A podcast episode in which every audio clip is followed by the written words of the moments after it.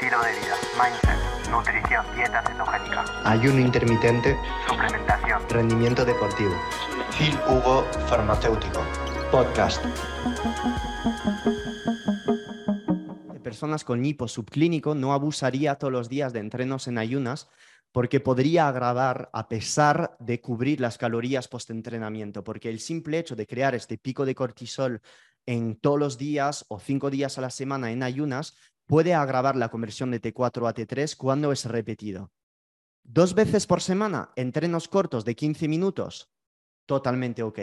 Todos los días, una hora y media de pesas en ayunas cuando ya tienes la TSH 4, 5, 6, T3 libre, T4 libre jodida, no lo haría. No lo haría por estas secreciones demasiadas altas de cortisol que impedirán la conversión de T4 a T3, podrían ser inmunosupresoras, generar resistencia a la insulina y empeorar el cuadro. En este caso, en una persona hiposubclínico, siempre y cuando entrenes pesas tres veces por semana, no tendría miedo en la adición de carbos por la noche, boniato, patata, frutas, miel, simplemente para que cuando el día de después estés entrenando en ayunas, tu cuerpo use este glucógeno muscular y use menos cortisol como fuente de energía para dar neoglucogénesis y crear glucosa.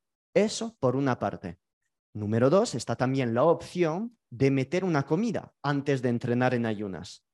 Es decir, esta comida, que tiene que ser algo ligero y de fácil digestión, lo más fácil sea que en caso de tolerar lácteos, una proteína whey mezclado con una pequeña fuente de grasas, como por ejemplo puede ser una mantequilla de nueces, como por ejemplo si toleras los macadamia, pues unos macadamia en polvo, como por ejemplo puede ser una harina de coco, aunque sea más alta en carbohidratos, una mezcla de proteínas, carbos y grasa, en el caso de la harina de coco que tiene las dos cosas, o una mezcla de proteínas y grasas.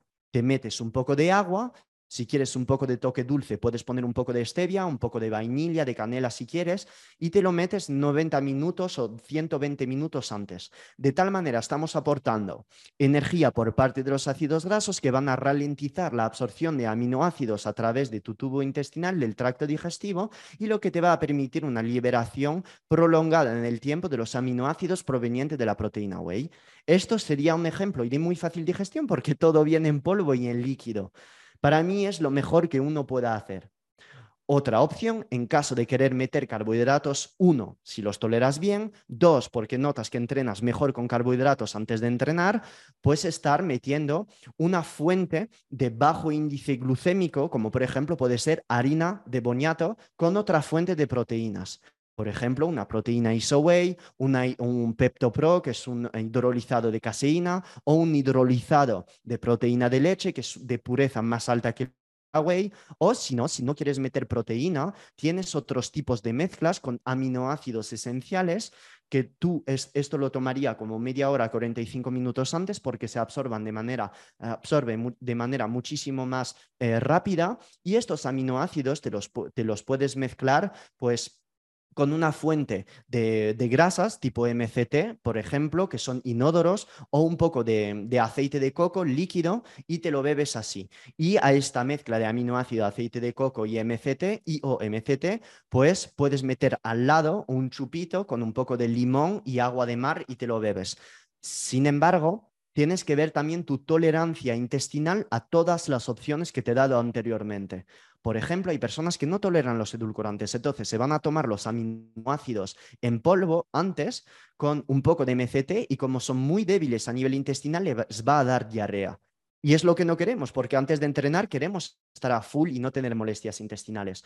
Conclusión, tu tolerancia intestinal es también parte del juego. Es decir, son opciones buenas todas las que te he mencionado anteriormente son opciones buenísimas, pero tienes que ver también tu tolerancia intestinal a ello. Teóricamente van a necesitar muy poca digestibilidad, muy poco esfuerzo intestinal y yo las vería totalmente ok. Otras posibilidades son meter una fuente sólida de comida, pero muchas personas no les gusta meter algo sólido antes de entrenar. Hay culturistas de 100 kilos que se van a meter un plato de arroz, polio y miel por encima dos horas antes de entrenar y van a entrenar. ¿Y cómo el entrenamiento? Pues son movimientos entre 8 y 12 repeticiones o están en un banco y no es tanto HIT o CrossFit donde tienes que reventarte la cabeza o subir un puerto de trial y que a lo mejor el esfuerzo intestinal no es tan alto, pues lo pueden sostener, pero muy pocas personas se pueden meter un plato de arroz una hora antes de entrenar con pollo y además con sal y con tortitas de arroz.